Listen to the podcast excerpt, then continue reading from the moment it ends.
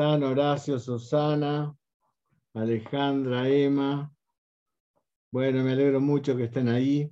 Niurka, Víctor, Rubén. Bueno, hoy tenemos la compañía de Inés Lorenzo, nuestra querida amiga y, y gran eh, investigadora en, los temas que ella desarrolla y, va a desarrollar hoy. Ustedes saben que durante muchos años ha trabajado Inés en, lo que significa violencia y, el enfoque de Inés es un enfoque mucho más holístico que la psicología tradicional. Y Inés tiene una, desde, nos conocemos hace muchos años, Inés tiene una idea que es que si no se trabaja en el grupo, difícilmente podemos solucionar lo individual. Lo individual le vamos a poder, lo vamos a poder eh, rescatar, eh, pero del trabajo en el grupo. Por eso que Inés es una defensora en su tarea profesional de trabajar con los grupos, ¿no? No solo que el paciente sea el paciente eh, individual, ¿no? Recuerdo un paciente que tuvimos, un muchacho que nos llevó muchos años recuperar eh, de un problema muy profundo que tenía de drogadicción. ¿no? Eh, pero bueno, lo logramos trabajando así en grupo. ¿no? En grupo, aún con la doctora Scott, que atendió a uno de los familiares. La única forma de poder resolver los problemas a veces son en ese trabajo de, de grupo. Y entonces hace tiempo que venimos hablando con Inés respecto de los efectos de la pandemia en las personas, ¿no? Eh, situación que ha quedado de lado en, el, trato eh, sociopolítico de las diferentes sociedades. ¿no? Eh, por lo menos eso pasa en nuestro país. nadie se ha ocupado de este tema, que es el tema post-pandémico. Han tenido a la gente encerrada en la casa casi dos años y los que más han sufrido son los que durante esos dos años se van formando. ¿no? Son los que tienen que crecer y han crecido desde el contacto online, desde las prohibiciones, desde, eh, bueno, eh, desde todo ese universo que gestó en la pandemia. Así que, bueno, bienvenida Inés, te vamos a escuchar atentamente y después vamos a dialogar y hacer preguntas. Gracias de nuevo por, por estar compartiendo tus experiencias y tu sapiencia.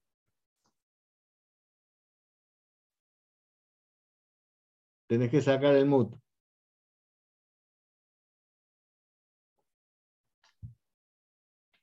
Hola a todos. bueno, gracias Marcelo, gracias Miguel por la convocatoria. La universidad es un espacio muy amplio y realmente me siento muy cómoda en ella y es, es muy lindo que eso suceda. No ocurre muchas veces. Así que gracias por todo esto también. Bueno, el tema que, como decías vos, nos convoca a hablar de pandemia, ¿no? Pero bueno, la idea es eh, compartir nuestras experiencias, porque creo que ninguno de nosotros sabíamos de pandemia, ¿no? Pero yo digo, este, un día nos encerraron y nos cambió el mundo. Nos cambió el mundo. Aparentemente iba a ser por poco tiempo, por pocos días, y después, bueno, empezamos a ver eh, las noticias y que estábamos frente a una pandemia y empezó, bueno, todo lo que vimos. Y empezaron todos los miedos. Y el miedo era al contagio, a la muerte inminente. Y yo em, lo llamo estado COVID porque le puse un poco ese nombre, porque digo, a partir de la declaración de la pandemia, eh, todos hayamos tenido o no COVID, hayamos estado vacunados o no, padecemos COVID. Padecemos COVID. Porque hace más de dos años que todos los días, por un motivo, por otro, por los pacientes, por lo que escuchamos en la televisión, por todo lo que sucede, estamos hablando de COVID.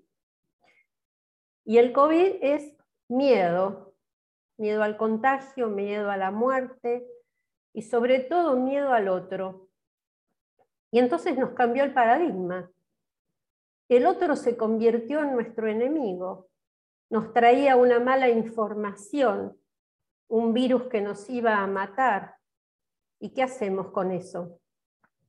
Entonces, todo lo que habíamos aprendido que era bueno para el ser humano, ahora no lo era.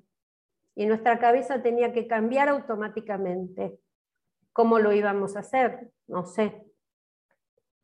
Eh, ¿Qué recomienda uno? Que es bueno que los chicos estén en el colegio, que tengan sociabilidad, que puedan jugar en una plaza. No, las plazas cerradas con cintas, los chicos no se podían abrazar, nadie se podía tocar. Nosotros hablamos mucho en psicología de la importancia del apego, de la importancia del contacto, ahora no. Entonces, ¿cómo hacía nuestra cabeza para procesar todo eso? Y además, los pacientes nos llamaban a nosotros, suponiendo que nosotros ya teníamos todas las respuestas. No podíamos tener todas las respuestas. Estábamos trabajando qué íbamos a hacer con nuestra propia vida y familias y tomando nuestras propias decisiones. Y entonces, bueno, el consultorio para mí era de lunes a lunes, por lo menos 10, 12 o 14 horas por día, porque fue una cosa como explosiva les habrá pasado a muchos de ustedes también. Y dando una respuesta. ¿Qué hago? ¿Sale? ¿No sale? Cuando se empezó a abrir un poco, porque al principio no se podía ir a ningún lado. Me denunció mi vecino. Una cosa realmente que eh, si uno lo piensa, es como muy fuerte, ¿no? Y entonces yo a veces sola pensando digo, ¿Cómo se hubiera tratado un virus, que no sé, si este mundo fuese un poco más amoroso y tuviese menos miedo al contacto? ¿Qué hubiera pasado? No lo sé. No estoy diciendo que el virus no existe, no estoy diciendo eso. Digo, ¿qué hubiese pasado? ¿No? Eh, estaríamos con tanto... Hay gente que al día de hoy no sale. No sale. No quiere ver a alguien porque tiene miedo tienen miedo de contagiarse, limpian todo. No, no, no, aunque estén con cuatro vacunas, el miedo sigue instalado. Sigue instalado. Entonces es algo muy fuerte, pues una transformación de eh, aislamiento, como si eso fuese mágico. Pusieron a los chicos adentro de la casa, con los padres trabajando, aprendiendo por Zoom. Y eso estaba absolutamente resuelto. Por supuesto fue explosivo. Los chicos no querían entrar al Zoom, no aprendieron, los padres estaban colapsados. A veces alguno ni salía al balcón y estaba en estado de apatía, de enfermedad, muy complicado. No ir a visitar tampoco a la gente mayor, porque le iban a llevar el virus y lo iban a matar. Entonces venía la otra consulta. ¿Qué hago con mi mamá? ¿Qué hago con mi abuela? Son mayores, todavía no está la vacuna, se van a morir.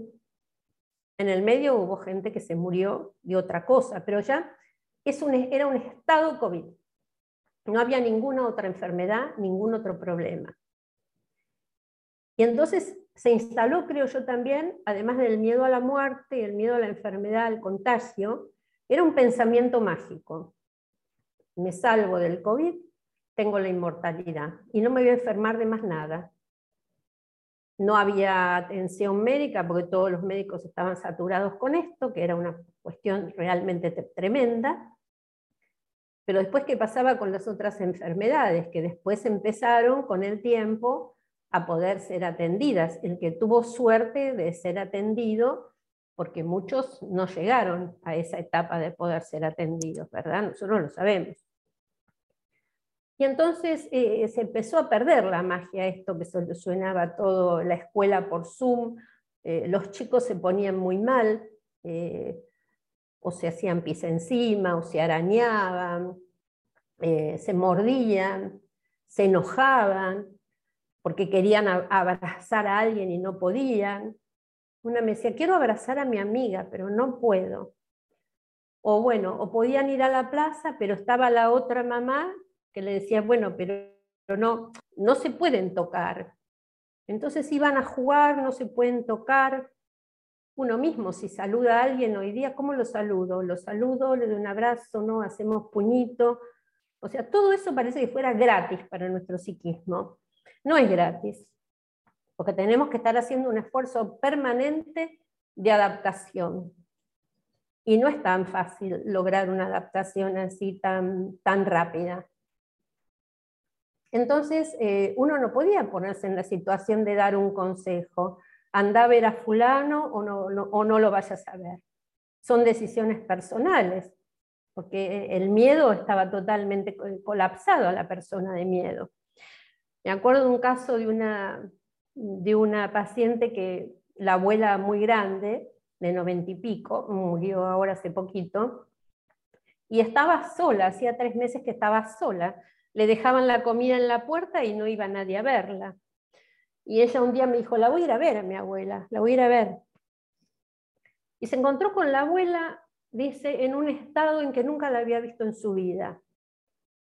Dice, mi abuela siempre que vino de la guerra, fue una persona siempre absolutamente positiva, jamás negativa, nunca me habló de la guerra, y sus miedos, nada. Estaba en un estado regresivo, estaba en un estado regresivo total y le contó detalle por detalle cuando vino de la guerra, estaba sumida en una depresión y ahí ella dijo, mañana le llevo a, le llevo a mis hijos, que esté con los bisnietos, esto se terminó. Y en una semana estuvo bien. Así tengo un montón de casos, que la gente empezó a romper esa barrera y estuvo mejor. Dice, esto no, no lo podemos, pero eran decisiones absolutamente personales, porque otro sentía lo contrario. No quiero que mi hijo salga porque se va a enfermar, y si se enferma, va a traer la enfermedad acá. Y si trae la enfermedad acá, ¿qué hacemos? También sirvió el COVID como para encerrar chicos, adolescentes que los padres tenían problemas dice, bueno, no puede salir. Y bueno, con los que yo tenía más confianza, quizás les decía, bueno, vos ya sabés que no querías antes que vaya porque el amigo tiene planta de marihuana en la casa y vos ya no, hace mucho que no querías que vaya y bueno, ahora está todo bien que no va porque está el COVID. Eh, o sea, hubo situaciones muy complejas de, chicos que fueron este, puestos, por ejemplo, con con doble barbijo, máscara, y no podían ir ni a la esquina, y después había mareos, hasta pérdida de conocimiento y desmayo. Y si, y si la madre veía que se había ido un poco más lejos, lo ponía dentro de la casa de nuevo lo lavaba entero. O sea, las personas que ya estaban muy mal psicológicamente, con esto todo trastorno obsesivo fue claramente peor. Y la persona que ya estaba en equilibrio, que estaba mejor, por ejemplo, pacientes míos hipocondríacos que estaban bien, eh, yo dije, bueno, ahora el COVID va a ser tremendo. Y no, no, no tuvieron ese miedo, porque ya estaban en equilibrio. O sea que como que es, eh, estamos hablando cosas generales y también lo individual que siempre está presente. ¿no? Ahora, como temas generales, el miedo a la muerte y el aislamiento, y el aislamiento produce apatía, que se confunde muchas veces con depresión, porque una de las cosas que yo tenía que analizar mucho es, pero estos síntomas, una cosa son los pacientes que uno conoce de antes, pero después todas las consultas nuevas que había, sobre todo con los chicos, ¿no? ¿Son cosas nuevas o son síntomas por el aislamiento? Entonces, cuando se lograba salir de ese aislamiento, por ejemplo, todos esos síntomas de los chicos, enuresis, morderse, pegar, estaban ya jugando con otras criaturas, se iban los síntomas. Y otras cosas cuando ya son más estructurales de la personalidad. Ahí se veía la diferencia, pero a mí me llevó también unos tres, cuatro meses, decir, tengo que poder diferenciar esto. Porque si yo, porque por eso digo que es un estado COVID que nos toca a todos y nos consultan como que tenemos todas las respuestas, pero yo por lo menos en mi caso las tuve que ir construyendo con el tiempo, las respuestas, para poder entender esta diferencia. Una persona tiene un cuadro de depresión producto de su estructura, de su disturbio energético, o está en estado de apatía producto del aislamiento. Porque eso es una cosa bastante generalizada, la apatía. ¿no? Eh, no tengo ganas de, ya me acostumbré, estoy en casa, ¿para qué voy a salir? Si está fácil esto, no, no, no, no, no pasa nada, podemos hacer todo lo mismo. Y entonces, este, no, sí, sí, Marcelo,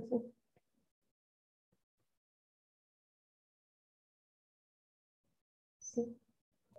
Me parece, perdóname, podemos hacer esta, charla dialogada, porque de lo que decís vos hay muchas cosas que a mí me parecen muy, muy interesantes. Esto que vos hablás del estado COVID, ¿no? que no es una cosa menor, no es una cosa menor, porque es como una intoxicación psíquica lo del estado COVID. algo así. Como una intoxicación psíquica. Em, eh, la forma de salir de este estado, sobre esto no ha trabajado nadie.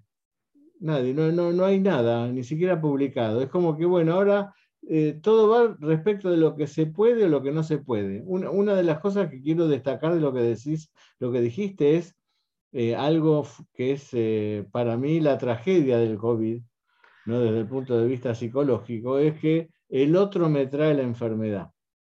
El otro en su, eh, eh, en, su inmanencia, en su cosa no manifiesta, puede traerme lo que me mate. ¿no? Y eso es, tremendo. Es, la humanidad ha hecho un esfuerzo enorme para ir para el otro lado, justamente, para considerar que al otro, eh, como mínimo, un hermano, ¿no? Porque ahora el COVID, el otro es el enemigo. Entonces, la pregunta sería, ¿cómo hacer para que la persona se integre a la sociedad, no de manera violenta? Pues esto lo que se está viendo es eso, que la, gente se vuelve a integrar, pero de una manera muy violenta. Y eso está en todas partes del mundo. No, no por nada pasa esto en Estados Unidos, que matan gente, sale un chico y mata... nadie habla de que ese chico estuvo dos años adentro en la pandemia, o un año por lo menos, el que salió a matar, ¿no? Primero que en, la época de pandemia, por supuesto, la violencia en los vínculos aumentó, de eso tampoco se habla, uno lo sabe por, las consultas. O sea, ¿qué, qué, hacer con la persona que está pegando y no puede ir y a dónde va a denunciar y a quién va a llamar y quién lo va a ir a buscar, que no lo va a buscar nadie. Bueno, esto eran consultas, eh, suicidios que tampoco han salido, en distintos lugares del país, pero uno se ha enterado, eso tampoco. Eh, bueno, o sea, han pasado cosas muy, muy graves, ¿no? Y en este momento, o sea, desde la parte oficial, la pandemia no terminó. Estamos en pandemia, todavía no se decretó el fin de la pandemia, ¿no? Claro. Y, en, la salida a la resocialización, eh, los chicos les cuesta ir al colegio, o sea, por ejemplo, chicos chiquitos con pantalla con problemas de lenguaje, eh, una mm, directora de un jardín que me llamó cuando empezaban a ir y tenía a los chicos chiquitos parados y nadie se movía y no podían acercarse a jugar a nada.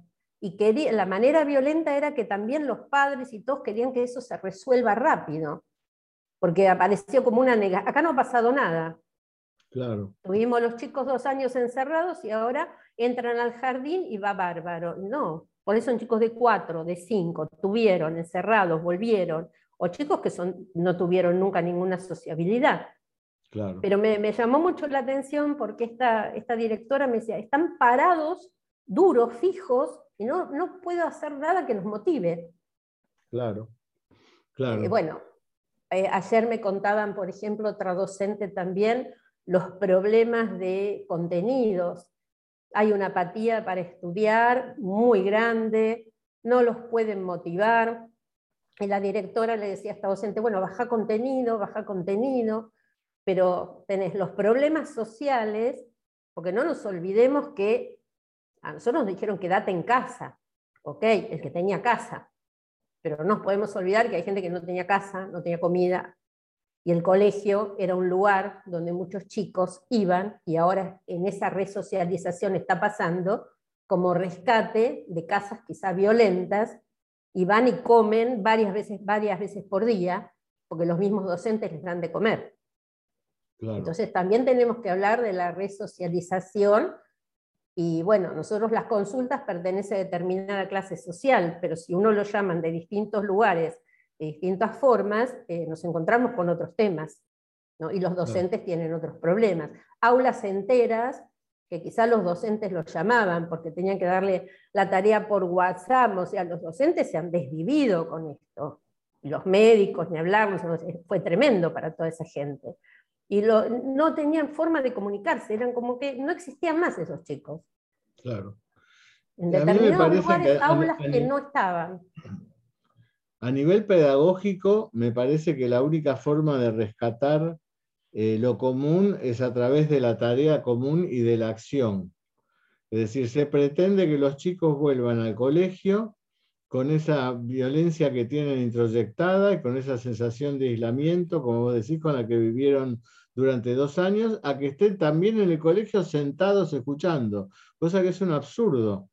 O sea, tiene que cambiar todo el sistema pedagógico. Bueno, eso es. chico a hacer un, capítulo complicado. Por eso digo, es como que primero cortar todo y adaptarse al encierro. Y la magia. Ahora hacemos todo por Zoom y ya está, la educación se resolvió. Todo mentira, por supuesto.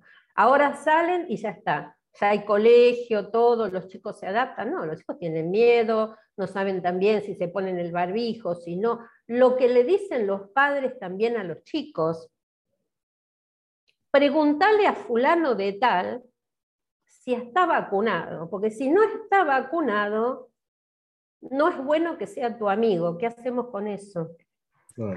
Tenemos la grieta COVID también. Tenemos la grieta COVID, el que dice que el virus no existe, el que existe, el que está vacunado, el que no. Todo, todo ya se empieza a generar una enemistad. Una enemistad o, estás mal, que si no hiciste esto, si no hiciste lo otro. O sea, hay, el COVID se usa como muchas cosas que pasan en la vida para una descarga de violencia sobre el otro. ¿no? Vos pensás diferente y ya estás mal. Vos eh, no sos vacunado, te convertís en un peligro o ya decreto que no puedes ser más mi amigo. O sea, pero es un uso del COVID como se puede usar cualquier otro tema para generar una separación y una grieta, ¿no? Pero está la grieta COVID también. Entonces, desde, tu ámbito, ¿qué propones, Inés, a, las familias, por ejemplo? Una familia que tiene que volver a insertarse en la, en la sociedad. Le abrieron el colegio a los chicos, al padre le dijeron, bueno, ahora tenés que venir a hacer un trabajo semipresencial, eh, y tenés que venir tres días a la oficina, etcétera, etcétera. Es decir, la familia, esa familia que estuvo ahí encerrada, con los miedos, cuidado, cuidado, cuidado, y ahora le dicen, bueno, volvemos a más o menos en parte a lo anterior. Bueno, esto también es un gran tema entre las familias que están negociando recién hace poco. Por ejemplo, todo lo estatal en general les exigen presencialidad a partir de mayo casi total empresas privadas están diciendo, bueno, un poco presencial, un poco eh, home office, pero eh, la gente que de golpe tiene que ir presencial tiene que cambiar todo su ritmo y, o quizá buscar un colegio doble escolaridad o quien cuide a los chicos, o sea, volver a todo lo anterior, pero volver a todo lo anterior no es que se puede hacer así tan rápido. Porque después está la resistencia. Hay, familias que no quieren volver a lo anterior, pero tienen que volver porque se lo obliga, por ejemplo, una empresa. Y dice, bueno, pero yo no voy a volver porque tengo miedo de contagiarme. Aunque tenga vacunas y todo, insisto, tienen miedo de contagiar. Después personas que tienen temas, por ejemplo, de problemas para socializar y se han adaptado muy bien a la pandemia y quieren varias pandemias. quieren seguir así. Estudian desde la casa, trabajan desde la casa, no quieren salir, quieren certificados de problemas psiquiátricos, todo, quieren esa vida. Y otros quieren salir volando al mundo y a lo anterior. O sea, es como muy individual lo que pasa en cada familia. Pero si vamos a decir términos generales, que igual es difícil, ¿no? Porque uno trabaja la individualidad, es la sensación de apatía, que mucha gente la confunde con una depresión y se los está medicando con psicofármacos por eso, que de ahí entramos en otro problema. Entonces, por eso te decía antes, poder distinguir la situación de, una, de un problema que necesita una medicación y de un estado de apatía producto del COVID, porque hay un acostumbramiento a estar adentro, pero después no hay motivación para el afuera. Claro. Entonces, bueno, pero que no tengo ropa, ¿qué me pongo? No, sé, no puedo ir con la, la pantufla y, y engordé, ¿y qué hago? Entonces mejor no salgo. Entonces, la adaptación después de dos años de encierro no es algo sencillo. Yo lo que creo, así como cosa general, me parece que sería importante que las familias puedan observar o la persona pueda observar cómo era antes del COVID, si tiene algún recuerdo, cómo era antes, porque también está como este estado COVID medio que lo toma todo, como te decía, ¿no? cómo estaba antes. Y si antes no estaba esa apatía, ya ahí se puede ver que pertenece a ese estado COVID. Esa persona se va a poder recuperar más rápido, porque ir haciendo algo semana a semana, aunque sea salir a dar una vuelta a manzana, cambiarse, ir a tomar un café con alguien, se le va pasando los miedos. Puede romper como más rápido ese problema. Ahora, los chicos en el colegio, y va a llevar tiempo, hay un atraso importante, eh, sobre todo en los más chiquitos que empezaron primer grado, segundo, eh, eso hay que tomarse tiempo. De pronto quieren que, como si nada hubiese pasado. Y nos pasó una, una, planadora por encima. No es que no pasó nada. Entonces, no es que ahora van a ir y ya está y va a ser todo fácil. Eso no está sucediendo. a, mí me, a, mí me, pasa. Entonces ahí, discúlpame, ya, te, cierro con esto. Y ahí, cuando las cosas no funcionan rápido, ¿no? Em, aumenta la violencia con los chicos. No aparece el resultado, bueno, ya volviste al colegio a hacer la tarea. Cuando no pasa, ahí aparecen los límites violentos con los chicos. Esto es algo eh, peligroso que está pasando en este momento. ¿no? A ver, aclararlo más eso, que es importante. Claro, porque suponete, o sea, estaban, no había colegio, ¿no? Y los chicos no aprendían por Zoom, apagaban, viste que apagaban las cámaras, bueno, un montón de cosas. Y entonces cuando vuelven, ya se espera que el resultado sea rápido. Estamos en mayo, empezaron las clases en marzo, ya el mes pasado había eh, caos, no aprende esto, no hace lo otro, bueno, entonces aumenta la violencia y la presión sobre los chicos, la insistencia, hasta llegar a golpes también. Claro. Porque hay una situación de frustración por querer resolver todo esto rápido que no se puede. Entonces las familias que no están bien ejercen esa presión sobre los chicos, más que antes, porque hay que cubrir los dos años de atraso, claro. que no, no podés claramente no podés. Yo tengo situaciones muy encontradas en el consultorio. Por ejemplo, pacientes que en el, eh, por ejemplo, en la edad escolar, que es donde yo veo más los traumas, ¿no? En, el colegio primario, en el, en el primer, entre el primero y el segundo septenio, donde yo veo más el trauma de la, de la pandemia. Chicos que eran chicos eh, tranquilos en el colegio, etcétera, etcétera, y que a la vuelta al colegio eh, se han vuelto chicos, por ejemplo, pegadores. ¿no? Eh, en estos casos, cuando hay ese cambio tan fundamental, ¿no? Tan, eh, no, no los puedo tratar solos con homeopatía. No, no, tengo que manejarme o con el terapeuta de los chicos si están, o si está, o, si, con las propias derivaciones que hago yo, no me puedo manejar solo con el paciente, cosa que no me pasaba antes. Era muy común que en la historia familiar la persona me dijera, no, mi hijo en el colegio pega y en la casa también al hermanito. En cambio, esto otro es como algo tóxico que ha quedado de ese estado COVID que hemos padecido todos. Yo me, causa mucha gracia cuando una, alguna persona me dice, no, yo por suerte no tuve COVID. Sí, lo tuviste. Y lo tuviste desde el estado COVID. Claro, claro, claro. Todos estamos alterados por el COVID y no va a volver a ser lo de antes. No, no, pero esas cosas que vos decís es como eh, ese apuro y lo que haya pasado en la familia en el encierro, lo que haya pasado en la familia en el encierro. Entonces, si los ¿cómo manejaron? A ver, no es lo mismo chicos que han estado con espacios amplios, tranquilos, que dos, tres chicos con los padres trabajando en un departamento de tres ambientes. Eso se llama colapso mental. No. Y los chicos que no pudieron ver, por ejemplo, una nena que Recién la dejaron ver a los abuelos hace un par de meses, porque no los vieron en toda la pandemia.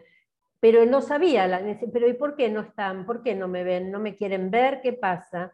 No, hay un bichito. ¿Qué bichito? No entiende, ¿viste? Cuatro años no entiende. Los pudo ver, estuvo y cuando los vio estaba más contenta, pero estuvo dos años sin verlos. Y a la semana uno de los abuelos se murió en un accidente de auto nos protegemos del COVID y hay otras cosas que suceden. Claro. A la semana eh, se murió un accidente Esa pregunta que vos haces, me parece que es la pregunta que hay que hacer eh, como homeópatas en todos los pacientes, ¿no? ¿Cómo, ¿Cómo fue su experiencia con el COVID? Ahora los pacientes vuelven para otra cosa, generalmente contando otras, eh, ya no se habla más del peligro del COVID, ¿no? Eh, bajo la, ilusión de que la vacuna solucionó todo. Eh, eh, es el tema de la, del, ya no es, peligroso el COVID. Entonces, cuando yo le pregunto cómo transitó el COVID, como homeópata, ahí me doy cuenta cómo el COVID fue un filtro que transformó a la persona. Aunque la persona no se dé cuenta. O sea, cómo fue muy distinto, eh, hubiera sido la evolución de esa persona si no hubiera pasado el COVID por su vida. No digo la enfermedad, el estado COVID. ¿no? Entonces, eh, como homeópata, yo veo que el COVID, por un lado, detonó síntomas que el paciente tenía y que estaban en su susceptibilidad, y por otra parte, suprimió otros síntomas. Sí. Entonces, es diferente el interrogatorio que hay que hacer ahora en homeopatía respecto de estos pacientes donde uno ve que hubo una alteración que dejó una marca en ellos. ¿no? Sí, por eso los síntomas propios del paciente y los síntomas, un poco como te decía antes, que produce el aislamiento, porque el aislamiento es una tortura en última instancia. Entonces, esos son los que se van a resolver saliendo del aislamiento. Y también hay gente que aprovechó el encierro de una manera muy productiva. Claro. ¿Entendés? Yo tengo un paciente músico que su sueño era siempre tener tiempo para hacerse su estudio de grabación en la casa y se lo hizo. Perfecto. En ese tiempo, ¿entendés? Claro, Entonces también está los que aprovecharon para hacer un montón de cosas pendientes. Y te decís, bueno, cómo su energía no estaba en disturbio a pesar de, igual este, decían, eh, no te podés reunir acá, y bueno, llamaban al amigo, se reunían, viste, no, no entraron tampoco en esa situación. Y otros que el miedo los tomó de una manera, ¿no? que por ejemplo esto que te decía, ¿no? tenemos que proteger a los abuelos, la nena chiquita no puede ir porque la nena que igual está encerrada, pero a ver si lleva el virus, no entendía por qué no los veía se puso muy con él y pasaron una o dos semanas y murió en un accidente de tránsito la abuela. Sí, sí, sí. Y entonces, eh, ¿cómo haces con todo eso, no? Sí. Entonces también está eso, ¿no? La, universidad se refundó con la pandemia. También, claro. Si vos decís en qué ámbitos fueron, fue positivo la pandemia, fue la universidad que se reformuló con el tema de la pandemia, generando este ámbito, ¿no? Em, por eso que yo digo que, bueno, ¿cómo hacer? Eh, eh, yo en, los pacientes que atendía durante la pandemia, apelé mucho a, qué es lo que estaba haciendo, no, no esperar que la pandemia pase, que ese fue también el gran error, no esperar que la pandemia pase. Y después vivo, sí. Sí. Es un, error tremendo porque la gente, bueno, primero esperó toda bien vestida que pase y, terminó con harapos. Sí, terminó con harapos. o no se ve, o parejas eh, grandes, por ejemplo, que no se veían eh, para verse después. Y ese después, por ahí después, después el otro no estuvo, o después el otro ya no quiso y ya no habló más. O sea, esta cosa de, por eso digo, nos protegemos del COVID y entonces después no nos va a pasar más nada. Pero no vivimos, esto que decimos, mientras esperamos que... Entonces hay todo una construcción de cómo te cuidas, ¿no? Depende de los miedos de cada uno, pero cómo mantenés un estado de vitalidad. Claro para poder hacer las cosas. Por eso digo, hay gente que lo aprovechó en esas cuestiones este, pendientes y pudo, no sé, hacer un estudio de grabación, crear, escribir, hacer un libro, un montón de cosas. Pero no estuvieron, dijeron, bueno, hay este problema, como si fuese un estado de guerra, pero yo en ese estado de guerra me preservo mi identidad, mi potencial y lo continúo. Claro. ¿no? Eso es como que ahí ves la, salud psíquica de una persona con ese, desarrollando el potencial.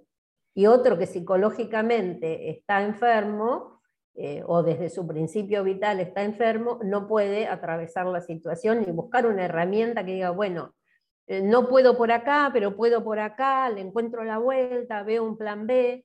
No.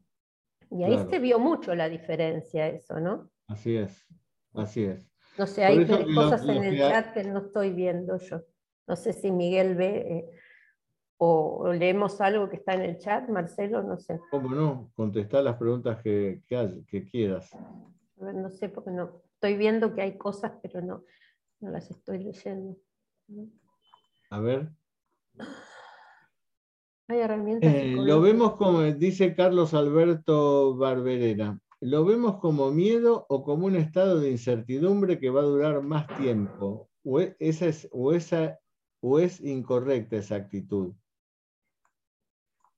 Eh, no sé, Carlos, si la incertidumbre, eh, no sé si está por ahí, se está refiriendo a la incertidumbre que va a durar más tiempo la pandemia. Supongo. ¿Sería eso lo que está preguntando? No sé, capaz nos puede aclarar si está por ahí. Miguel, ¿le podés abrir a Carlos Alberto?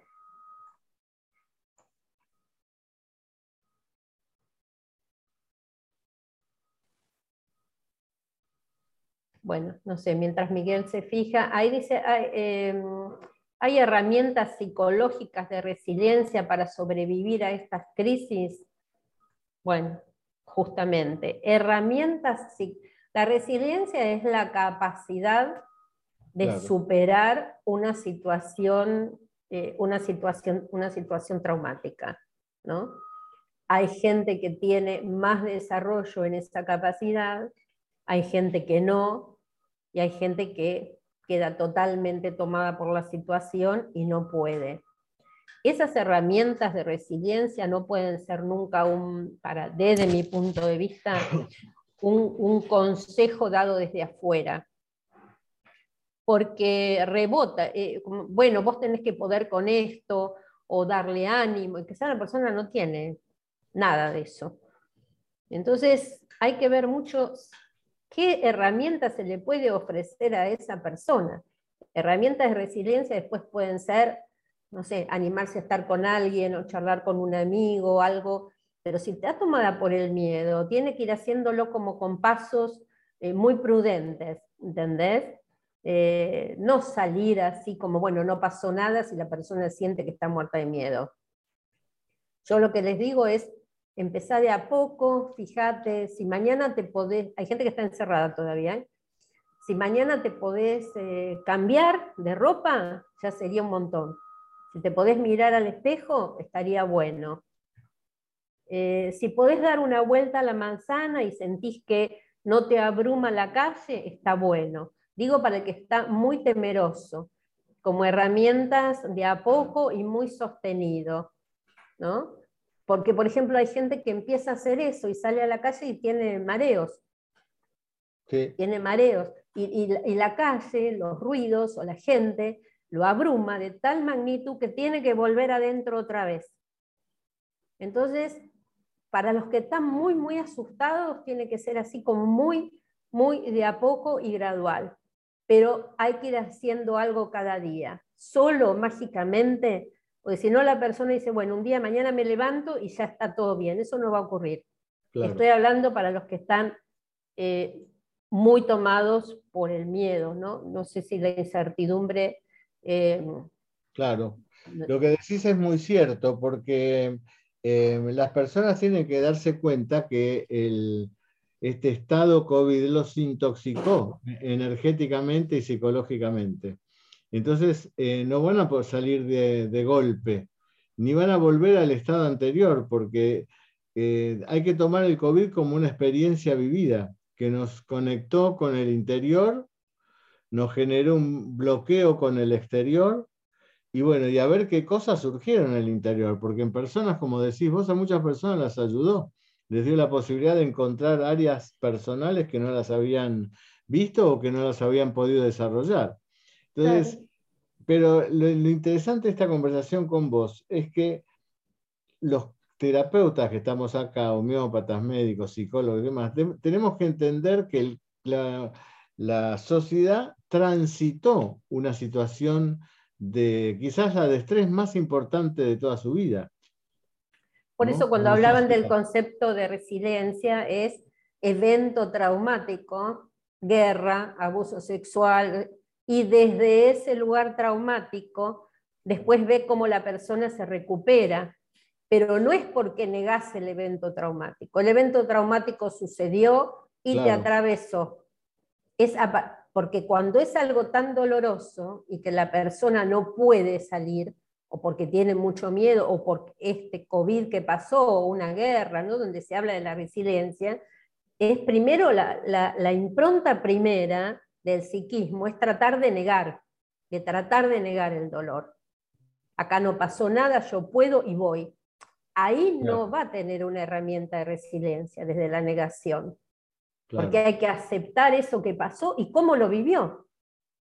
Por eso digo, depende la situación de miedo, ¿no? herramientas internas, dice externas, eh, de cada uno, de acuerdo cómo lo, cómo lo vivió, es cómo va a poder salir. Entonces, algunas personas no tienen ningún problema y el que tiene mucho miedo lo tiene que hacer de forma gradual y a veces acompañado por alguien, porque hay gente que, ya te digo, eh, yo he visto mareos, desmayos, eh, llegando a la esquina nada más. ¿eh? Es como una persona que, en otro sentido, ¿no? que tiene miedo de subir un ascensor. ¿no? Entonces va de a poco, sube, baja, ¿no? Muy, muy, muy de a poquito. Pero ese concepto de resiliencia tiene que ver con trauma y veo cómo me recupero. Y de hecho, bueno, lo, lo, vemos con los, la gente que ha estado en el holocausto, ¿no? que es muy, eh, ahí se ha escrito mucho al respecto ¿no? de ese concepto. ¿no?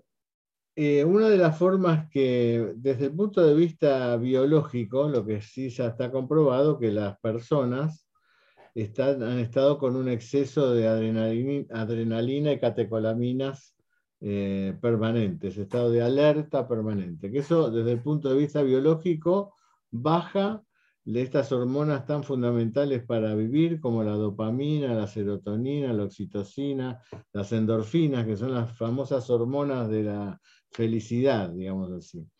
Entonces, en este caso donde hay una toxicidad, tenemos elementos como para estimular eh, la, aparición de estas hormonas que en muchos casos han quedado dormidas y la gente ha quedado en un estado biológico de alerta al peligro inminente que está por venir. Bueno, por eso lo que hablábamos antes de la apatía, que mucha gente la confunde con, una depresión y entró en esa apatía por el aislamiento. ¿no? Fíjate qué interesante lo que dice una chica desde Instagram, ¿no? Luciana, que vio cómo la gente se aferró a sus mascotas y reconectaron más con lo simple de la vida. O sea, mucha gente decidió tener mascota en la pandemia, sí, y les ha hecho mucho bien, mucha compañía, y reconectaron, como dice ella, sí, es verdad. Resignificó la situación. Claro, esto como hablábamos antes, ¿no? No todo es miedo, hay gente que resignificó la situación y pudieron ver aspectos de su vida interior que antes no, no estaban mencionados, no sabían ni cómo eran, ¿no? Así es. Entonces, a través de una mascota, por ejemplo, sí, sí, sí. Ahí dice que Carlos Alberto tiene abierto el micrófono. Hola, Carlos. Hola, Carlos. No sé, no lo veo.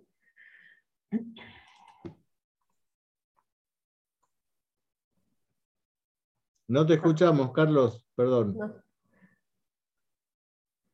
tiene un problema, no se escucha. ¿eh? No se escucha.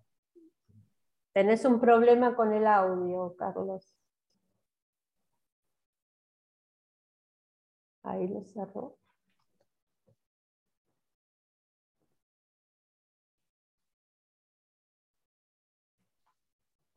Sí.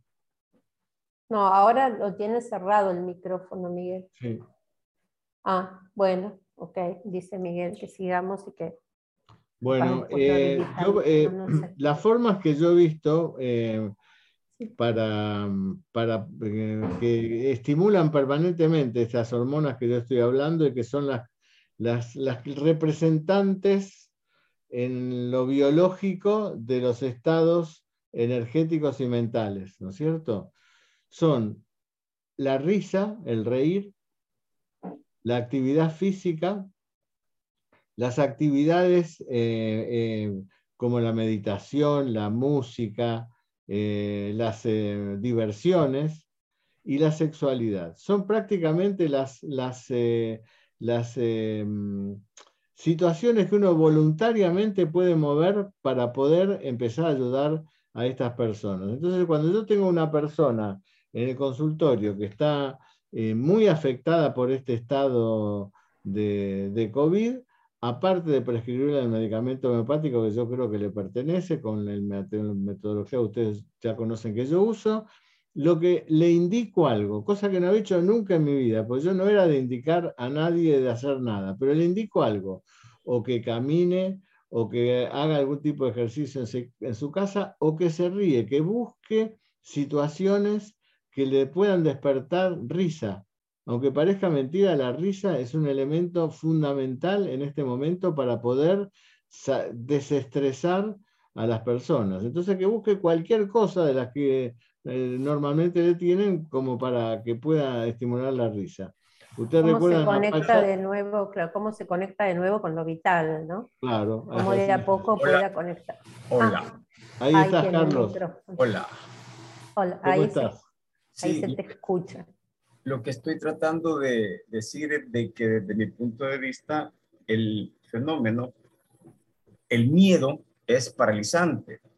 Y he tratado de ver la situación de incertidumbre, como que lo único que teníamos como cierto era, es lo incierto, no sabíamos, no conocíamos, pero empiezan a ocurrir una serie de eventos, entre ellos muerte de compañeros médicos, y se empieza a vivir esta realidad, pero que si la vivo con miedo, me paralizo.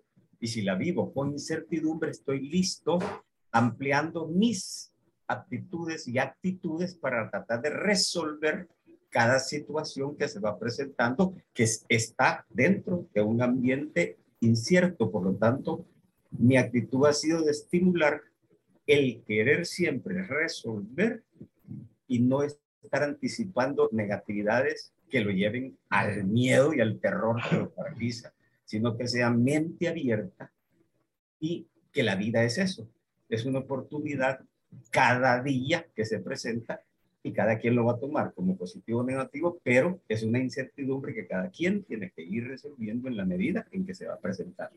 No anticiparnos, porque la anticipación ha llevado a muchos a estar protestando contra Los miedosos dicen, y entonces hacen sentir mal al resto y empiezan estos problemas de personalidad o de relaciones que llevan a romper hasta amistades.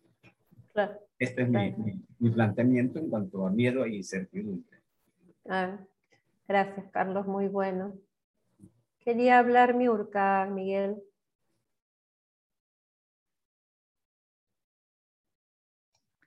Hola a todos, un tema súper eh, interesante. Yo lo que quería era hablar lo que hablaba mm, em, Marcelo sobre la risa y sobre la risa desde el punto de vista científico. ¿Qué pasa cuando nos reímos? Cuando nos reímos, estos músculos de aquí mandan una señal al cerebro diciéndole para que produzcan justamente toda esta eh, eh, no sé cómo llamarle, bueno, todas estas hormonas de la felicidad.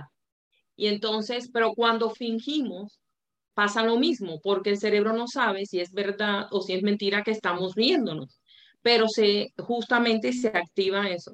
Por eso siempre propongo el ejercicio del espejo, pararse delante del espejo y hacer la mueca como si nos estuviéramos riendo. Y entonces al final, cuando nos vemos, haciendo eso nos da más risa y se produce una cascada de risas que realmente van a activar todo ese sistema y nos vamos a sentir mejor. Eso es una forma de salir rápidamente de ese estado crítico inicial y por lo menos nos deja la tranquilidad para luego tomar una decisión correcta o ver o estar más tranquilos, ¿no?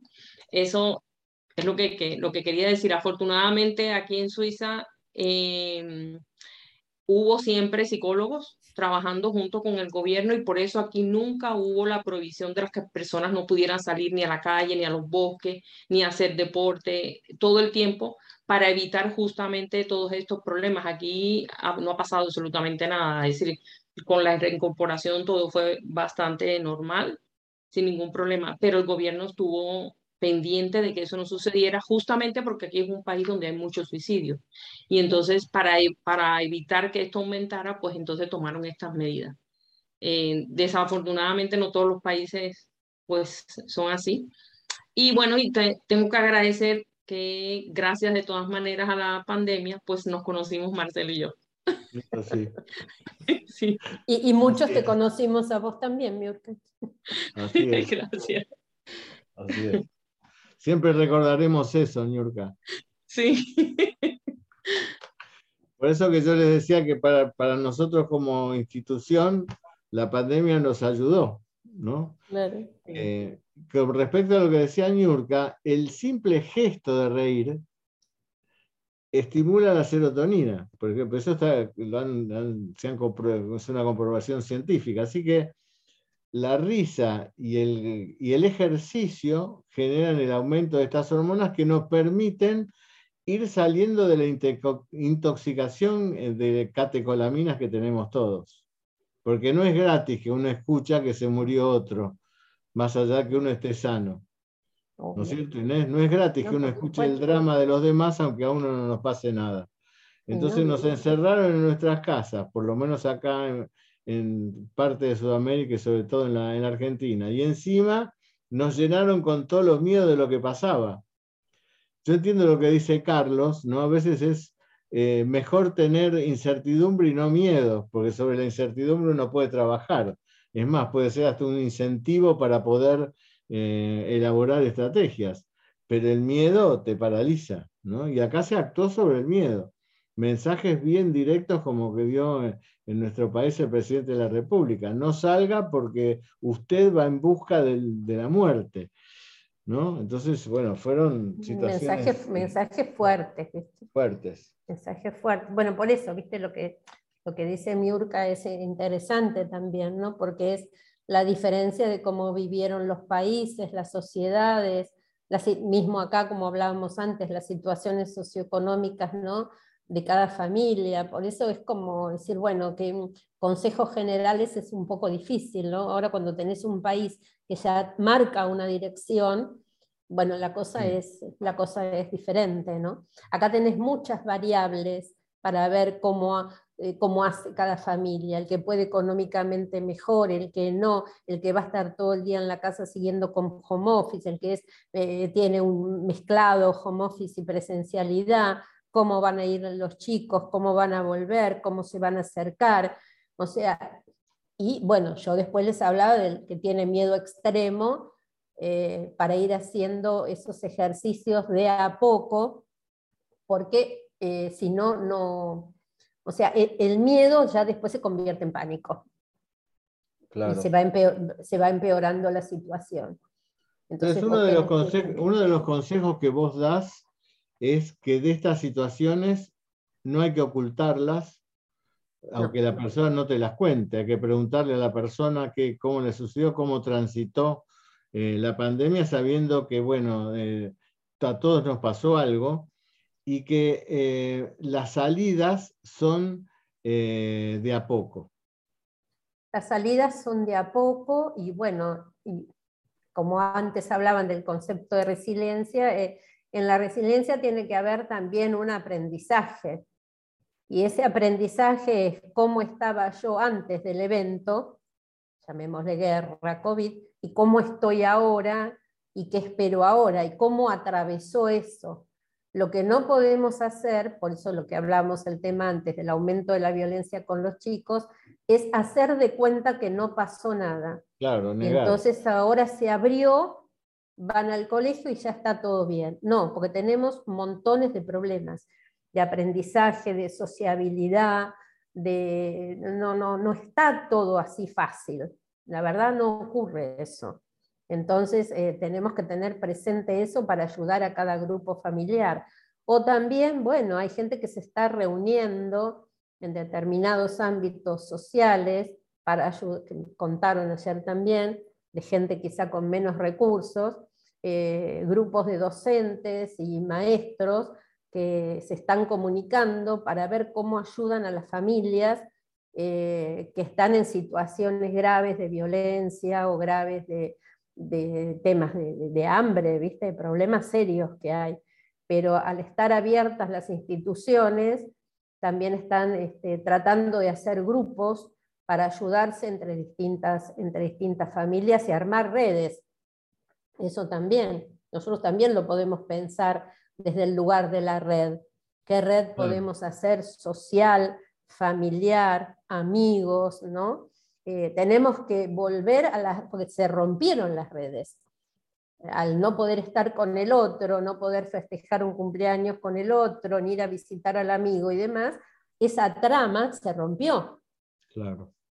Entonces, otra de las cosas que tenemos que considerar como una herramienta importante es repensar cómo era la red anterior y cómo puede recuperarse ahora esa red, o no, porque en esa trama también la persona va a estar mejor. Claro. Y es salir de la apatía. Claro. La apatía no es fácil de modificar, ¿eh? No es fácil. Es un estado energético que está lejos de la voluntad. Em, eh, por eso que ahí hay, yo por ejemplo he tenido casos que he tenido que la, la apatía era tan fuerte que em, eh, no, no, pude medicar con el remedio constitucional del paciente. Porque no, no lo podía encontrar, porque el estado de apatía era el que tamizaba todo el cuadro de las personas. Y ahí el remedio que he utilizado mucho para los cuadros de, apatía, por supuesto con otra sintomatología además, es China. China es un gran remedio para estos estados apáticos por pérdida de energía. ¿No es cierto? Y, el, estrés genera una pérdida de energía como si fuera una, sangría, digamos así, del, del organismo. ¿no?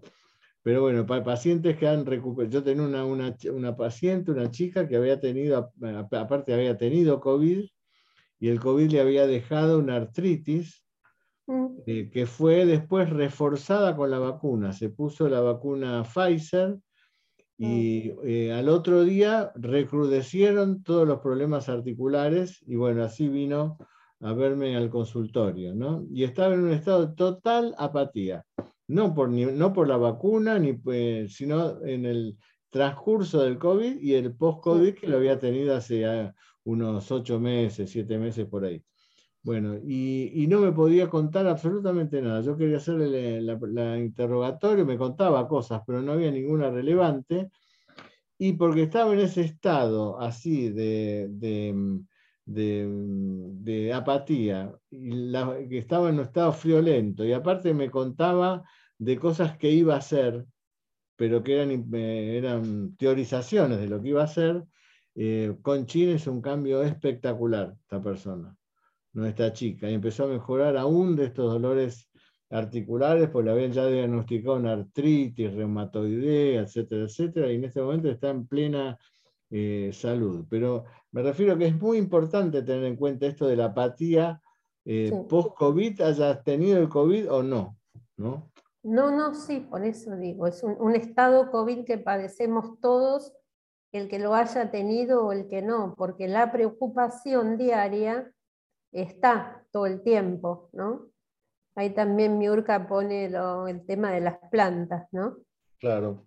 Sí, claro. ¿Cómo, cómo sufrieron las plantas la pandemia? Bueno, de eso sabe Miurka, yo no. ¿Querés ampliarlo, Miurka, eso que decís?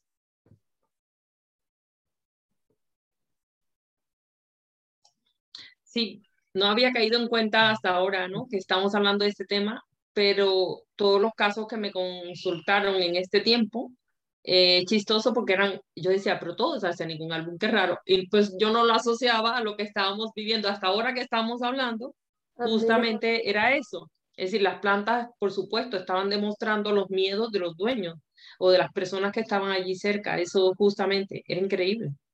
Sí.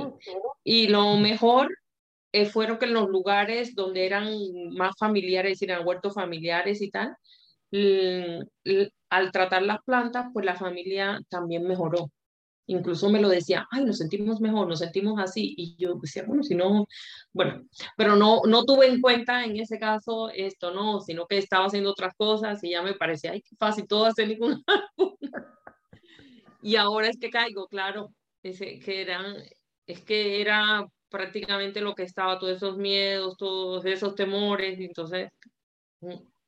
Claro, los, síntomas generales de la pandemia. Los síntomas generales. Que también los tuvieron las plantas. Mira, vos Claro, porque son tan sensibles que ellas, no es que las tuvieran, sino que las plantas lo que tratan, de acuerdo a mi experiencia, que las plantas tratan de resolver nuestros problemas emocionales llevándose energía, ¿no? Tratando de, de, de ayudarnos. Y entonces toda esa energía, pero era demasiado.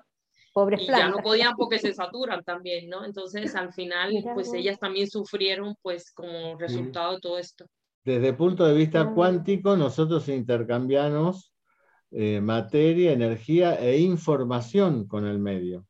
Así que esa información en nuestro sistema, de nuestra casa, donde están nuestros animales, nuestros jardines, etcétera, nuestras plantas, etcétera, somos el elemento de mayor complejidad de ese sistema. Pero ese sistema intercambia con nosotros energía. Así que el planteo que hace Niurka, que es absolutamente novedoso, yo creo que en ninguna parte del mundo hay este, planteo, es de incorporarnos a la problemática de lo que pasa en un jardín para recién encontrar los remedios del jardín, es absolutamente explicado desde la cuántica. ¿No? Y esto en el, aprovechando, Niurka, esto el 11 y el 12 de junio que tenemos el simposio. ¿Este tema estará en alguna presentación del simposio? Porque va a estar muy interesante eso, ¿no? Sí, de hecho es un tema que voy a tocar justamente en la, en la presentación que voy a hacer con Alejandro. Se va a tocar ese tema, este tema. Y bueno, ya eh, que tocas esto, em, también vamos a estar eh, se ha incorporado casi que de última hora un tema súper interesante que es la economía, es decir, la ventaja económica de la agromiopatía. Fue un tema que hablando con una persona que estábamos sacando cuentas y tal, y por eso es un tema también importante para que las personas vean también la ventaja eh, económica, pero económica en todos los sentidos, porque la economía la gente la puede mirar como dinero, pero no es solamente eso, es en energía, en salud, en varias cosas. Y entonces, desde ese punto de vista, vamos a demostrar cómo también es rentable la agromiopatía, ¿no? O, usar todas estas metodologías, porque al final no se trata solamente de la agromiopatía. Y cómo va a estar interesante eh, esto. Y bueno, hoy mm, también tuvo una, una noticia, una de las alumnas del curso que vive en Costa Rica, pues va a participar este fin de semana en una feria de agricultura orgánica con agromiopatía, prepararon, tienen, van a presentar un stand con sus propios productos, con etiquetas y todo muy chulo. Y además eh, van a dar como unas charlas y van a entrevistar. Eh, ellos querían que yo participara, pero no se va a poder porque al final lo cambiaron de, de sala, entonces no va a haber forma de hacer un, un Zoom o algo así.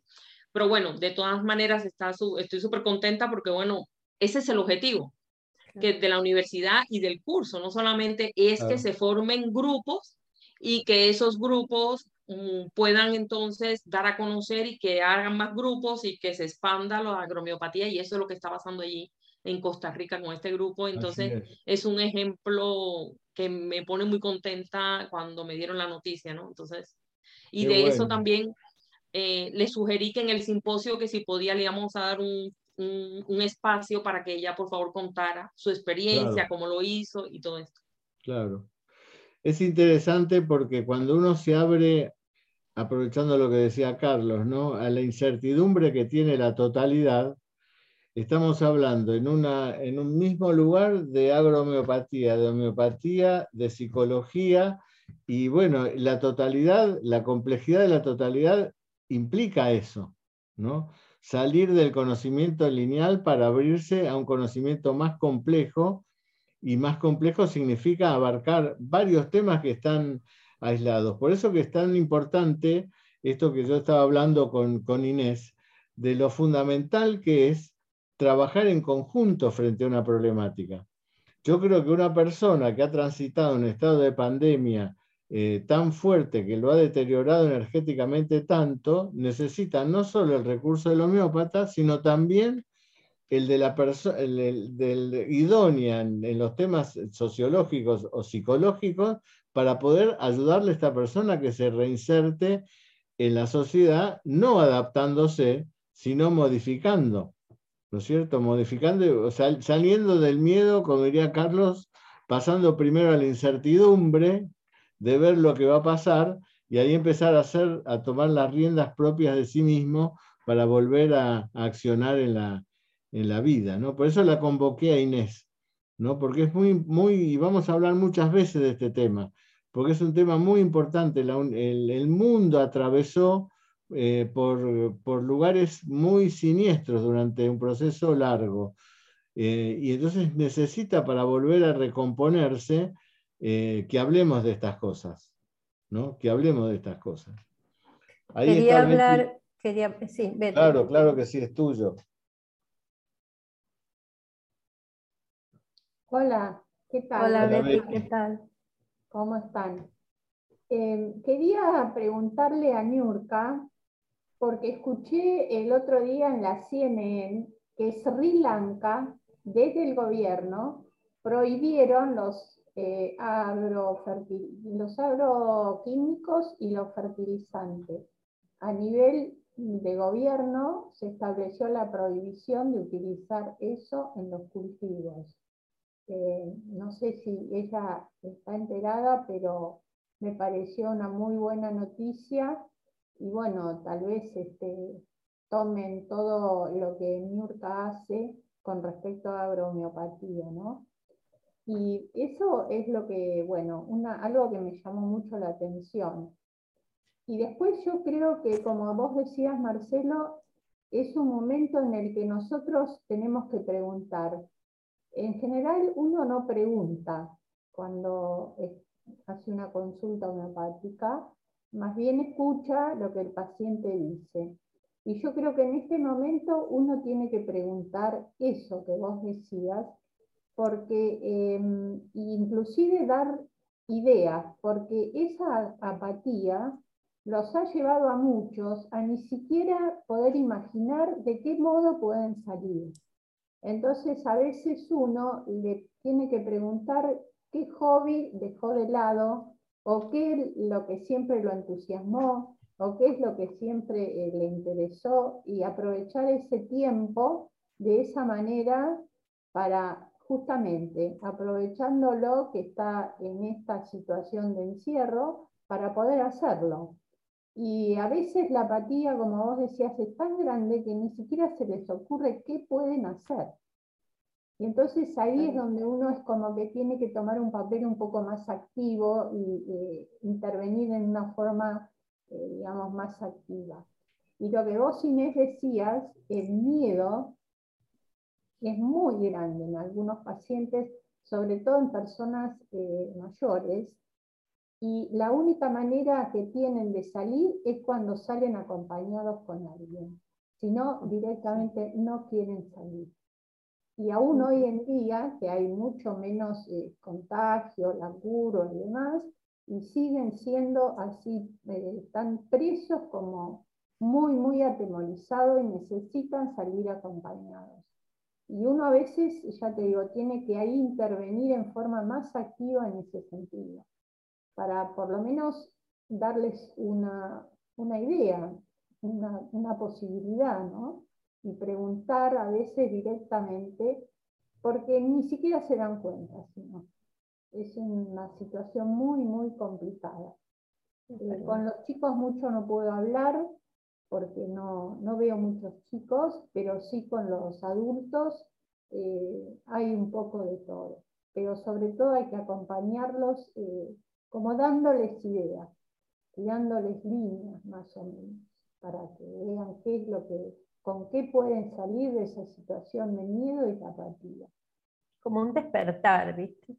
Un despertar a qué cosas eso, ¿no? Decimos qué cosas le gustaban antes, que, que, puede volver a algo a ser pensado en forma vital, ¿no?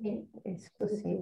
Está bien eso que decís, Inés, está muy bien. ¿Qué, dejó usted en el camino cuando apareció la pandemia? ¿No? A ver si puede tomar de esos impulsos vitales que había previos a la pandemia que quedaron ahí en un cajón, a ver si los puede retomar. Me querías decir, querías agregar algo, Inés. Eh, no, eso que em, a veces desde ese lugar, ¿no? De, conecten con algo que quedó pendiente, previo, eh, y entonces ahí es como, ah, bueno, pero entonces esto que me pasa a mí, no fui siempre así. Porque a veces hasta se olvidan. claro. O sea, cuando la persona está tan tomada, hasta se olvida, ah, no, pero a mí me gustaba esto, lo mm. otro, claro, pero no pude ir más a hacer jardinería, fotografía, perdí este grupo, perdí este otro grupo, perdí, ah, claro, pero es como, se genera como e, ese estado COVID, a veces hasta un olvido, entonces retomar esa trama de red previa empieza, yo trato más de, buscar qué había antes, ¿no? Para, digo, no darle yo un consejo desde afuera, sino trato de buscar más qué había antes, por dónde. Y de eso que había antes y que lo hacía feliz a esa persona, ¿qué se puede retomar? Y ahí aparece como, es como un despertar esto, ¿no? Y ahí puede aparecer esto que hablaban antes de la resiliencia. Sí, sí, es muy importante. Desde ese lugar puede aparecer, porque es, es ese despertar, ese reconectar, ese reconectar. Y entonces ahí aparece la herramienta que decían antes de la resiliencia, hacerse esa pregunta. Estado de apatía, no puedo salir, tengo mucho miedo, ir saliendo, como te decía antes, de a poco o acompañado, como decía Betty, probar y capturar ese ser anterior al COVID. ¿Qué estaba haciendo? ¿Dónde estaba? ¿Cómo estaba? Y ahí va a venir la herramienta resiliente interior. Muy bien, muy bien. Sí, sí, pienso lo mismo. Se entienda eso, se entiende, se entiende perfectamente, perfectamente porque yo, por ejemplo, es, un elemento que siempre utilizo en los depresivos, ¿no? No en, en estas personas, pero sí en los depresivos. ¿Qué dejó en el camino esa persona? Aunque haya sido muy a lo lejos, ¿no? ¿Qué cosas, qué deseos apartó para seguir otra línea de las obligaciones o de las responsabilidades y demás? Y veo si puede ser que esa persona se conecte con ese deseo, sea el que sea. ¿eh? Me acuerdo de un hombre que estaba tremendamente deprimido y que cuando le pregunté qué hacía de joven, era un hombre ya de 65 años, 70 años, que hacía de joven, eh, me comentó que, bueno, él cantaba tangos con un amigo cuando era, tenía 18, 19 años, y le digo, bueno, ¿y por qué no canta? No, ahora no voy a poder.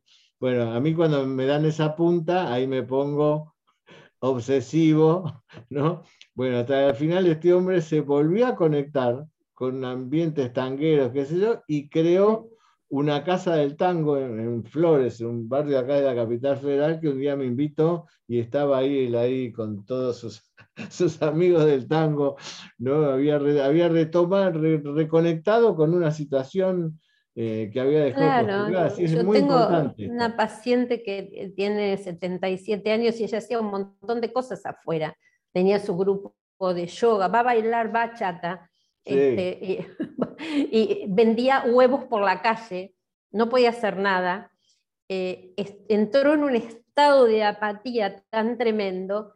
Después tuvo Parkinson, porque empezó con temblores, producto de esa situación. Y ella, eh, ya después la medicaron y estuvo bien de los temblores, dice, pero nunca más voy a volver a hacer eso.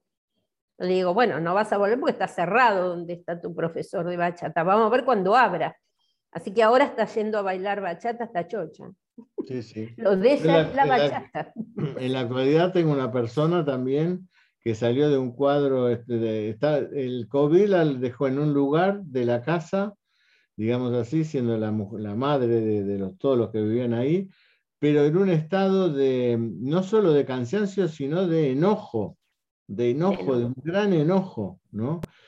Eh, mm, y, estaba eso entre la apatía y el enojo, que eran bastante intolerables para toda la gente, ¿no? para sus convivientes. Bueno, aparte de medicarla y demás con, con el remedio homeopático y demás, ella me dijo que había estudiado ballet hasta los 14 años y que después el padre, por cuestiones de trabajo laborales, que se la sacó del tema del ballet para que se pudiera trabajar en una empresa. Eh, en una empresa. Entonces, yo le dije en ese momento, le digo, Marta, usted tiene que hacer ballet. Y se me dijo, no, decía, ¿cómo a esta altura debe tener unos cerca de 60 años? Sí, busque, busque, busque, busque. Y actualmente está en un lugar donde está bailando ella y lo bien que completó la mejoría de esa situación. Pues estaba mejor, pero el ir y retomar eso le generó un estado de plenitud eh, muy, muy grande. ¿no? Así que es muy importante lo que hablamos, porque si no, em, estamos perdiendo esa herramienta de conducción que podemos dar nosotros a la vida de una persona. Claro, la trama de lo que fue dejado claro. antes de, en marzo de 2020. Claro, Por ejemplo, yo tengo una paciente que le encanta estar encerrada, pero eh, porque tiene, bueno, su, su, problemática es muy severa, bueno, no importa eso, pero tenía un grupo donde iba los sábados a tejer y hacía unos muñequitos hermosos que después los vendía. Entonces, su trabajo que iba, que ahora lo tiene pero online, su pareja y ese grupito. Y no tenía otra cosa. Y ahora, hará un mes, retomó su grupo de tejido.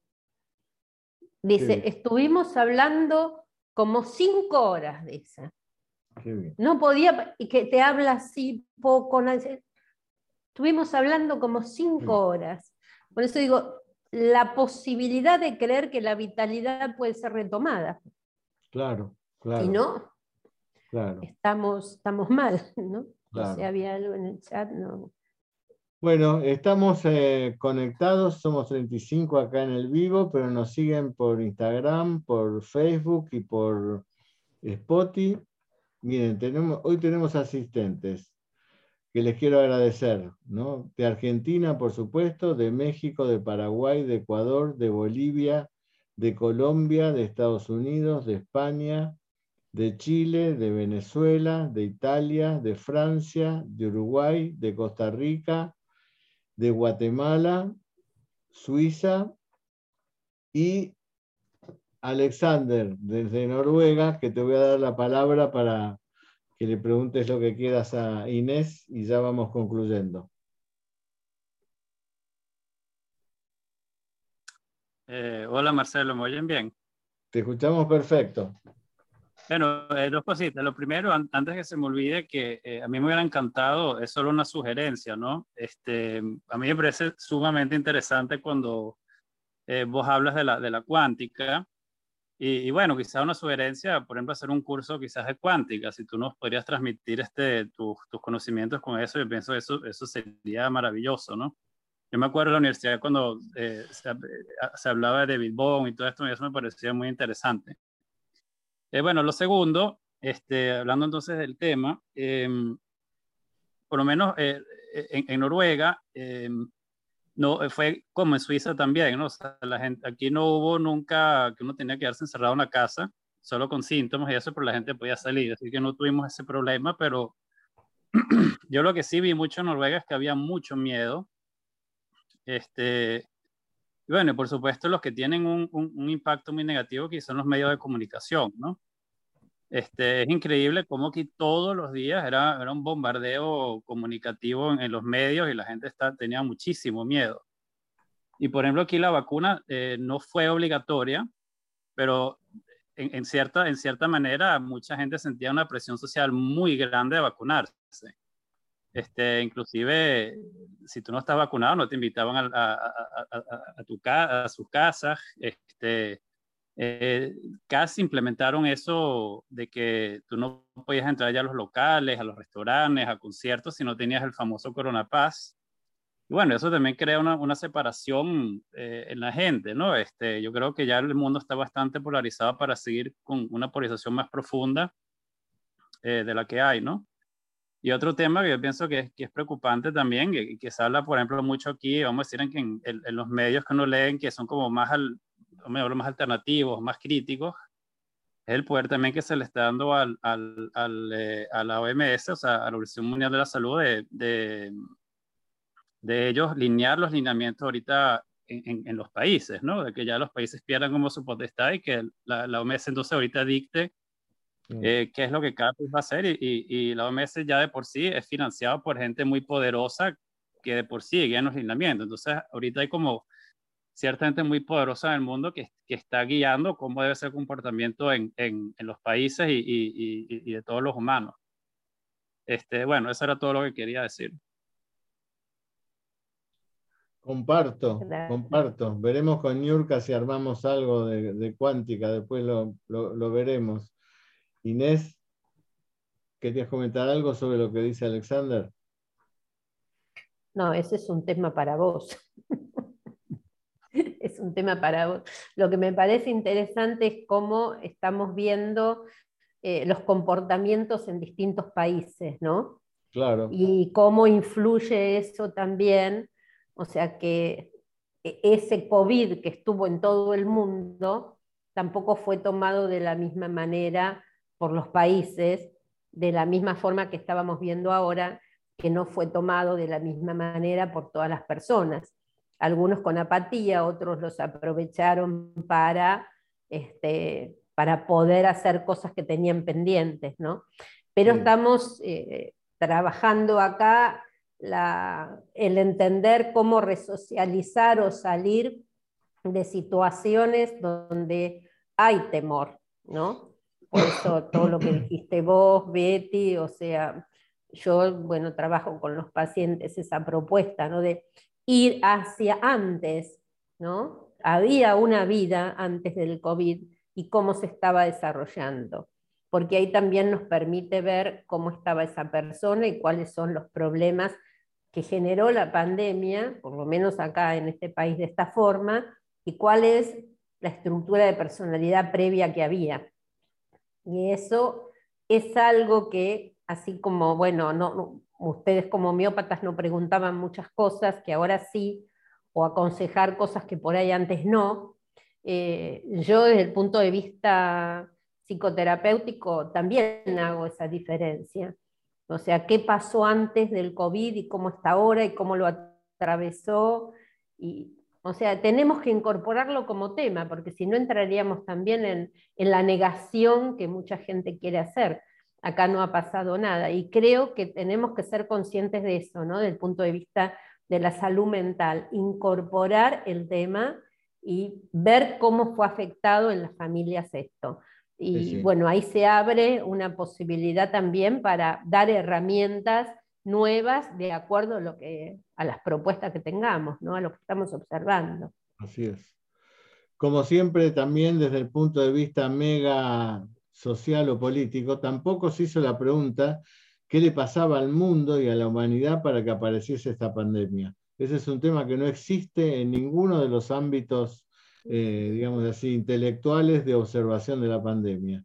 O sea, porque la pandemia, si no, parece que hubiera aparecido el virus y hubiera generado todo esto sin que hubiéramos tenido nada que ver los pobres humanos que estábamos eh, eh, jugando alegremente en la vida y vino el virus del mono o de donde y nos atacó, ¿no?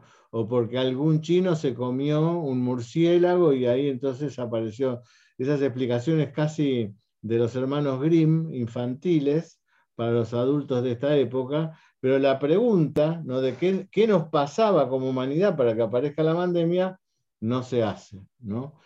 Entonces, eh, sí la podemos hacer nosotros, como dice eh, muy bien varios de ustedes y como está por supuesto diciendo Inés, ¿no? Bueno, ¿qué, qué, sucedía ahí para que esta persona se haya enfermado de COVID o, le haya aparecido este estado COVID con esta sintomatología? ¿no? ¿Cómo lo vivió? ¿no? Claro, ¿Cómo lo vivió? Claro. ¿Cómo lo vivió? Dice Luzmila que, claro, para muchos animales, sobre todo por los silvestres, eh, fueron menos atacados y estuvieron más felices. Los que padecieron, pobrecitos, fueron los de los domesticados. Los domesticados sí padecieron la pandemia. Es así es. Y dice Harold, los grupos de ayuda son soporte psicológico comunitario. En esta pandemia, Universidad Candegave se convirtió en un grupo de autoayuda educativo de la comunidad terapéutica. Sí, vos sabés que es así, así lo vivo yo. Eh, estos grupos de los jueves. Harold, te agradezco tus palabras. ¿No? Eh, eh, por eso que cada vez vamos a tener más esta dinámica de hablar entre todos, ¿no? que esto de dar la conferencia sea nada más que una excusa para que hablemos, para que entrecrucemos. Somos muchos de diferentes partes del mundo, así que podemos armar una trama importante, donde el pensamiento no sea solo influenciado por la sociedad en la que uno está viviendo, ya que tenemos todas estas posibilidades y esta experiencia maravillosa de tener gente de tantos lados diferentes y por supuesto ocupados y preocupados por el mismo tema. Así que bueno, Inés, vas a ser convocada muchas veces. Algún día vas a volver a dar algún taller cuando surja alguna idea fuerte de entre todos los talleres que vos das por tantos lados. Y te agradezco mucho la participación, como siempre, en este grupo. Lo mismo que a todos, a Inés, a Betty, a Alexander. el jueves que viene, el Ateneo lo voy a dar yo y vamos a tratar un tema, que es, ¿tenemos idea de cuál es para nosotros nuestro eh, arsenal terapéutico? ¿Sabemos cuántos remedios podríamos tener? ¿Sabemos cuántos remedios, eh, si nos sirven estas metodologías que usamos para aplicar esos remedios? Bueno, Hahnemann no había llegado a 100. Nosotros tenemos unos dos mil y pico experimentados, ¿no? de los cuales no sé si conocemos más que lo que conocía Hahnemann. Pero la pregunta sería, eh, ¿Tenemos herramientas terapéuticas para manejar esto? ¿Y, cuántos remedios hay? ¿Cuántos podrían haber? Hahnemann no, no, los pacientes la chesis, Hahnemann no los curaba. Los pacientes que atendía eh, Kent, carcinosinum, los pacientes carcinosinum, Kent no los curaba, no podía hacer nada con esos pacientes. Entonces, bueno, vamos a abordar este tema de una presentación que yo hice en Europa hace un tiempo y que vamos a usarla de base para, para hablar. Así que bueno, gracias Inés, gracias de nuevo por colaborar y gracias por el encuentro para los que estamos aquí, para los que nos escuchan, para que los van a ver on demand. Les mando un abrazo muy grande, que estén bien. Nos vemos el jueves que viene. Adiós. Gracias, Inés. Gracias, Marcelo. Gracias, Universidad. Gracias a todos. ¿eh? Hasta luego. Gracias a todos. ¿eh?